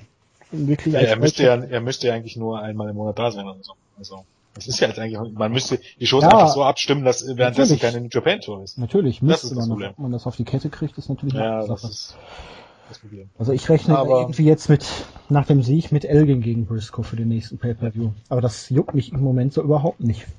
Nee, ich, ich, ich, ich, überhaupt weiß ich jetzt aus dem Aktenuniversum kein, kein Match, das ich jetzt glaubhaft als Main wie gesagt, AJ Styles, natürlich AJ Styles gegen Jay Briscoe wäre trotzdem ein, ordentlicher Main Event, aber jetzt abgesehen von AJ Styles wüsste ich jetzt nicht, wen du gegen Briscoe stellen kannst und ich würde sagen, das ist jetzt ein Main Event von, von einem großen Pay-Per-View. Zumal Elgin? jetzt, ja, Nicht Ciampa Ciampa? ist jetzt im Moment nach der Niederlage sowieso nicht. Ich kann Ja. mir jetzt auch nicht vorstellen, dass was jetzt für Adam Cole und The Kingdom kommt. Ja, da sehe ich auch keinen potenziellen Gegner jetzt ohne Titel.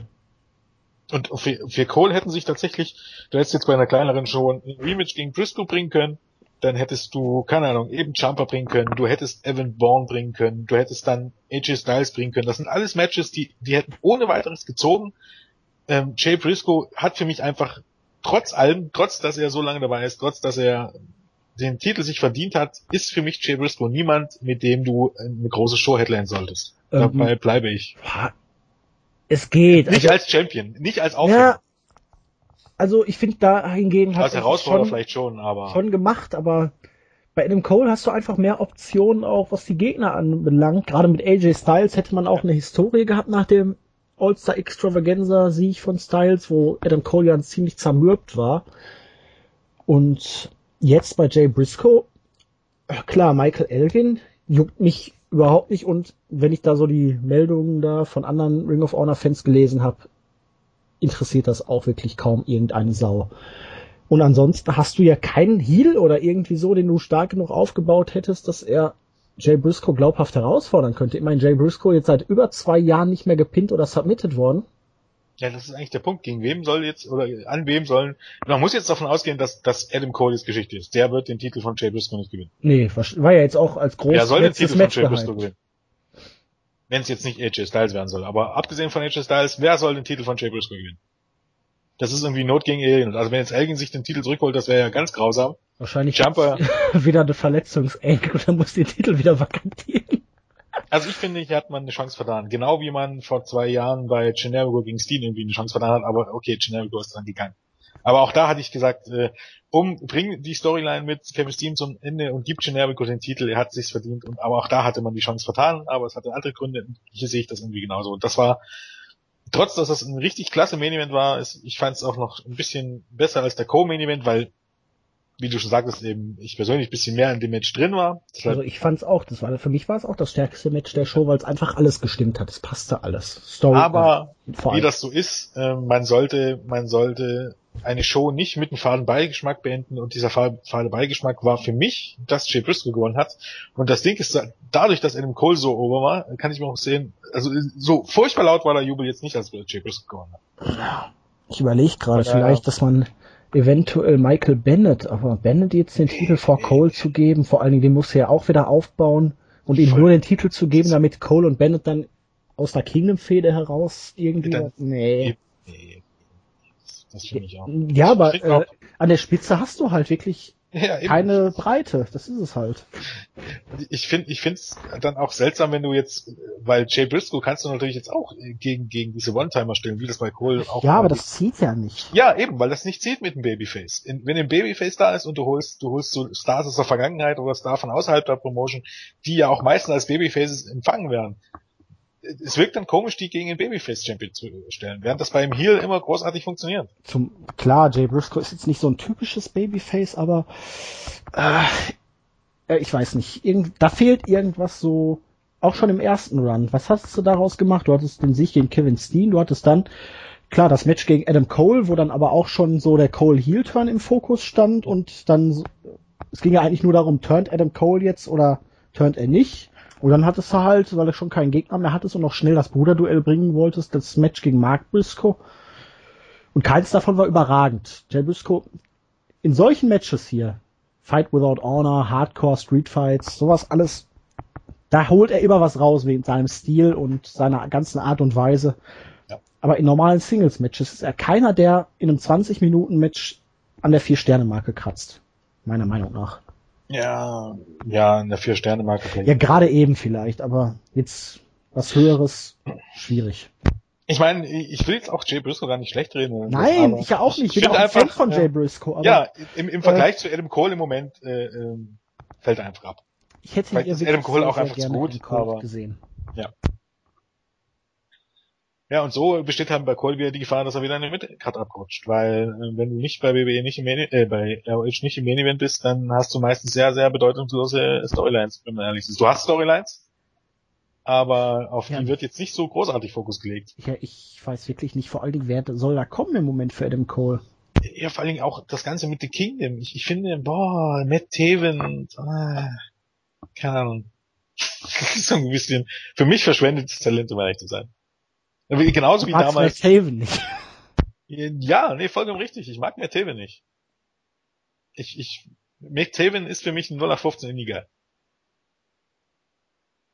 Der ist so gut, schlecht gut genug, um nicht, aber du, ich habe nichts dagegen, dass der mit dabei ist, aber bei einer Card wie Final Battle, wo würdest du, wo würdest du äh, Taven hinstecken? Also jetzt angenommen, ähm, du darfst von diesen acht Matches nimmst du einen weg und ersetzt ihn durch Matt Taven. Wo würde er bei dir stehen? Warte, ich hätte ihn für Caprice Coleman ins ja, vollkommen richtig. Ich auch. genau. Genau, das ist, äh, genau, vor allem, es ist bezeichnend, dass du sagst für Caprice Coleman, genau, für Caprice Coleman, weil Caprice Coleman auch der 0815 Indiger ist. Ja, aber, ähm, es ist doch allgemein, du hast jetzt die ganze Decade-Geschichte, du hattest Tedarius Thomas, der als Face Rookie mit seinen über 30 aus dieser Gruppierung ausbricht und der ist jetzt völlig weg vom Fenster. Ja. Das ja, ist ja, aber, ne? Ja, nee, es ist, ähm, ja, ähm, da hat Ring of Honor auch ein bisschen Nachholbedarf. Also äh, ja, das Roster braucht äh, mehr Tiefe, aber was willst du mit einer Stunde in der Woche, ne? Und so ja, aber das, an, an, an, der Tiefe, an, an der Tiefe hängt's. Also was heißt Tiefe? Du hast ja die Stars. Bloß du, du schaffst es nicht, die Fäden der Stars äh, so oberbringen. Das ist genau wie bei Kevin Steen. Als er den World Title verloren hat, hatte, keine Ahnung, hatte er Fäden gegen Cliff Compton. Um Gottes Willen. Ja, weil du oben, finde ich, dann doch einfach nicht genug Tiefe im Roster hast. Du hast nicht genügend Leute, die glaubhaft wirklich in der Main-Event-Region mitspielen können.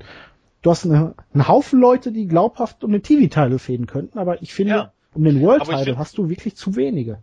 Ich finde, keine Ahnung, du könntest jetzt zum Beispiel Adam Cole und Mike Bennett als Team Jagd auf die Tag-Team-Titel machen. Das wäre jetzt nicht das Problem. Und darüber eben halt Storylines Mike aufbauen. Bennett ist ja eher damit mit Taven als Tag-Team. Ja, muss man ja. Man muss sich ja, ja auch ja. nicht dran halten. Ja, aber, aber, du musst halt Fäden aufbauen. Nicht nur die, natürlich, was Ring of Honor meistens macht, ist, du, die bucken einfach Matches. Die bucken dann Adam Cole einfach gegen Evan Bourne und dann ist das so. Und dann gibt's keinen großen Aufbau dazu. Dann halten die beiden Story, äh, die, die beiden Promos gegeneinander und dann war's das. Klar, man könnte jetzt natürlich sagen, Adam Cole darf jetzt, solange Jay Briscoe ist, nicht mehr um den World Title fäden. Weil das war jetzt ja. das letzte Match der beiden. Also könnte er sagen, ja, ich habe noch eine offene Rechnung mit Kyle O'Reilly als ehemaliger Tag Team Partner, ich klaue dem jetzt seinen Titel. Einfach weil ich Adam Cole bin, ich bin so gut und man hätte zumindest dann schon mal einen grundsätzlichen Aufbau. Und ja. später könnte man das dann in zwei Jahren als Main Event vom Final Battle bringen. Um den World Title. Adam Cole gegen Kyle O'Reilly. Zum Beispiel, ja. Genau. Theoretisch. Aber ja, ähm, wir müssen mal gucken, was das neue Jahr überhaupt jetzt bringt. Ne? Top Prospect Tournament im Januar bei den nächsten Tapings als erstes und. Was sind eigentlich die nächsten Tapings? 3. Januar. Echt jetzt? Ja, ich glaube, zwei oder drei Shows hat man jetzt noch im Petto, ne, mit den Tag Wars. Ja, aber das ist so eine, so eine Scheiße, echt jetzt, man. Nicht. Du hast, du hast ein Pay-Per-View und dann gibt's bei, bei den Weeklies kein Follow-up zu dem Pay-Per-View. Äh, so ja, immerhin hat man jetzt noch Shows. Ist schon mal ein ja, Vorteil. Okay, ja. Das letzte Mal hatte man was? Äh, anderthalb Monate Wiederholung. Das sind wenigstens noch zwei frische Shows. Zwar ohne jeglichen Zusammenhang. Naja, Red Dragon verteidigt ihre Tag Team Titel, die sie immer noch haben. Ja, aber da ist, ist auch das das Problem. Du tapest was und äh, entweder kannst du es schon als Spoiler nehmen oder es ist ähm, um, ähm, ja, es hat ja viele genommen, ne, weil Jay Briscoe bei den letzten Tapings keinen Titel dabei hatte. Ja. Wollte man jetzt ja, den Ausgang nicht spoilern oder wollte man ihn spoilern? Ja, ich glaube, man wollte es einfach offen halten. Ja, Adam Cole hat ja auch keinen Titel dabei. Ja. Das wäre natürlich jetzt lustig.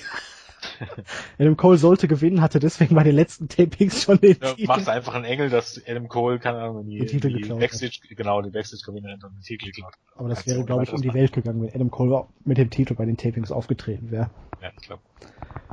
Dein Fazit zur Show? Ähm, es war wieder, wie auch die letzten, in den letzten Jahren, die IPVs, Pay-Per-Views von Ring of Honor eine richtig, richtig gute Show. Gerade Wrestling-mäßig. Es war diesmal, auch wenn die beiden Main Events richtig, richtig klasse waren, es war für mich jetzt nicht der, der No-Brainer Match of the Year Kandidat dabei. Also ich würde doch die beiden Main Events durchaus schon auf vier und ein bisschen über vier Sterne werten, aber. Also der Main Event wird schon auf viereinhalb Sterne setzen. Ja. Das ist, bin, ja gut. Ich bin, äh, ich bin stinkig, weil im Kohl nicht Ja, aber mich. so passt halt alles von der Matchführung her. Ja, die schauspielerische Leistung beider Leute, so die Intensität, die Härte. Es war zwar ein bisschen komisch mit dieser äh, Athletic Commission, die dann äh, mal eben das Blut von Adam Cole Ach, verhindern wollte und auf einmal hat, blutete er gar nicht mehr. Auch zi- ziemlich eindeutig geblädet übrigens. Ja, er lag halt eine halbe Stunde unterm Ring. Ja, und dann kam der Referee und hat, hat Aber war schon sehr deutlich. Ähm, den Cut hat er irgendwie an der Augenbraue gehabt, ne? Ich weiß Ich habe das in irgendeiner Nahaufnahme gesehen, wo er sein Gesicht praktisch schon wieder weiß war, weil es sauber geputzt wurde und es fing nicht mehr an zu bluten. Aber so einen kleinen Riss hatte er an der Augenbraue. Also das kann ja durchaus sein, dass der den zusätzlich noch hatte. Aber ich glaube, wo er extrem geblutet hatte, war das relativ weit oben schon am Haaransatz. Musste eigentlich. Also ganz komisch. Mace Ich hat möchte ja schon mal spekuliert, äh, die, äh, dass, dass er mit Kunstblut gearbeitet hat, weil er hinterher nicht mehr angefangen hat zu bluten. Da- Das stimmt, das dachte ich zwischenzeitlich tatsächlich auch. Als er dann nicht mehr wirklich geblutet, dachte ich mir, ja, okay. Ähm, Ich fragte mich so, da nur, wieso kamen die bei Jay Briscoe nicht, um ihn zu verarzten, als ihm das Blut aus den Wunden lief, wo er äh, Nadel im Kopf hatte. ja, da war, weil es dann nicht so sehr geblutet hat. Hm. Ähm, ich möchte mal behaupten, Bray Wyatt und Dean Ambrose werden es sehr, sehr schwer haben, das in Sachen Brutalität zu überbieten. Um nicht zu sagen, das wird unmöglich werden, aus dem einfachen Grund. Ähm, Ambrose überhaupt beim Pay-Per-View sein? Ich meine, er hat eine ganz schwere Verletzung erlitten. Er wird bei Raw nicht anwesend sein. ja, es gibt ja Spekulationen, dass man ihn vielleicht durch Reigns ersetzen will oder so, aber ich hoffe einfach nicht. Ähm, WWE hat sich da mal wieder so eine Verletzung ausgedacht, die eigentlich unmöglich in acht Tagen. ja, genau, Kehlkopfquetschung, ja, Ja. Idiot. Ja danach, und heute tritt er wahrscheinlich schon wieder an. ne? Was war das letzte Mal bei Mark Henry noch? Ein gebrochener Ellbogen, wo er nach einem Ja, Monat ja. da war oder nach ein paar Wochen? das ist so lächerlich immer. Ähm, und die restlichen Matches bei TNC, die werden eh keine Hardcore-Matches, also Battle und Stairs, das ist ja alles Quatsch. Wenn ihr, hä? Steel Stairs, ein Chairs Match. Also beim Chairs Match Scheiße. war es doch so eigentlich, ne? Ähm, man darf Stühle einsetzen, alles andere ist dann verboten. Ja. Aber das wäre ja beim Leather Match dann eigentlich mit Leitern auch so und so ist es ja nicht. Sehr, sehr komisch. Also beim, Ganz- ganz beim ehrlich, Chairs Match sollte man dann den Pin auf dem Stuhl machen oder wenigstens Ähm. dann irgendwie, der Pin muss nach einer Attacke mit dem Stuhl kommen oder was weiß ich. Ich bin ja, ich bin ja der Meinung, es ist, viele haben ja zum Beispiel letztes Jahr kritisiert, als der TLC Pay-Per-View nur im Main Event ein TLC-Match hat. Sehe ich ganz anders. Ich finde, in der Pay Matches ohne Sinn und Verstand. Genau. Lieber, lieber nur, äh, wenn der Pay-Per-View TLC heißt, im Main Event, im wichtigsten Match ein TLC-Match haben. Bin ich vollkommen dabei, reicht mir vollkommen zu. Ich hasse Tables-Matches und ich hasse Chairs und, obwohl ich noch nie ein Stairs-Match gesehen habe, weiß ich jetzt schon, dass ich das Stairs-Match hassen werde. Das sind dumme Stipulationen. Äh, Im Grunde, im Grunde, keine Ahnung, alles No-TQ-Matches, die, die irgendwie künstlich äh, noch, noch hochstilisiert werden. Das ist in etwa so wie Sledgehammer äh, hier Pole-Match oder so. Bullshit. Das heißt, das war damals ein Letter-Match, wo du die Le Leitern als Waffe einsetzt. Also eigentlich im Grunde war es ein No-DQ-Match, um an einem Sledgehammer zu kommen, wo du dich fragen solltest, warum ihr beiden Idioten, das waren ja Hunter und Kevin Die einfach einen, einen Habt ihr nicht Hammer- einfach noch einen Hammer mitgebracht und Genau. scheiß drauf, was Habt ihr keinen zu? Hause? Die Scheiße macht null Sinn. Genauso wie so ein Chairs-Match und Stairs-Match null Sinn macht. Das ist alles konstruiert, die Scheiße, die kein Mensch braucht. Ähm, aber wir schweifen ab. Ja. Da kommen wir dann morgen noch zu. Wenn Ich ihr meine, also ein Hardcore-Match sehen wollt, ohne euch ein Deathmatch angucken zu, Deathmatch angucken zu wollen, dann, äh, Fight seid Club. ihr hier, glaub, sehr, sehr gut, äh, bedient. Hier gab es eigentlich so ziemlich alles, was man einsetzen kann, ohne, keine Ahnung, ohne sich durch Glasscheiben äh, oder Betonklötze äh, zu werfen. Ähm, ja, von daher. Ich bin relativ sicher, dass Bray Wyatt und Dean Ambrose, wenn sie richtig auspacken, auch in, also könnten. Was die Matchqualität angeht, auch in diese Region vorstoßen können, aber ich glaube, die dürfen halt einfach nicht so brutal sein. Ja. Insgesamt muss ich aber sagen, fand ich ihn besser als Best in the World. Äh, ja, weil die Main Events am Ende ein bisschen besser waren, glaube ich, ja. Ja, und dann dieses Six-Man noch dazwischen. Eigentlich mir hat wirklich nur Elgin gegen Champa und das Booking. Richtig. Der Rest war okay, alles hat den Erwartungen entsprochen, da war drüber. Aber ich finde jetzt auch, dass Elgin gegen Champa war jetzt auch, äh, das Booking war.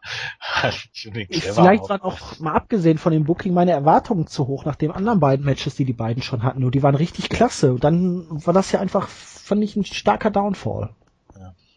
Stimmt schon. Und ich hatte wirklich gehofft, und es kam ja auch am Anfang die Champas Gonna Kill You Chance, dass Champa ihn richtig vermöbelt. richtig was auspackt, aber dann erstmal noch eine halbe Stunde der erste Knee Strike gefühlt und ah, Es ging schleppen voran. ich hatte mir einfach mehr erhofft. Na gut. Dann würde ich sagen, machen wir Schluss für heute. Yep. Wünschen euch noch einen schönen Abend und wir hören uns dann morgen zu der Raw Review wieder, ne? So sieht's aus. Alles klar. Schönen Abend noch. Tschüss.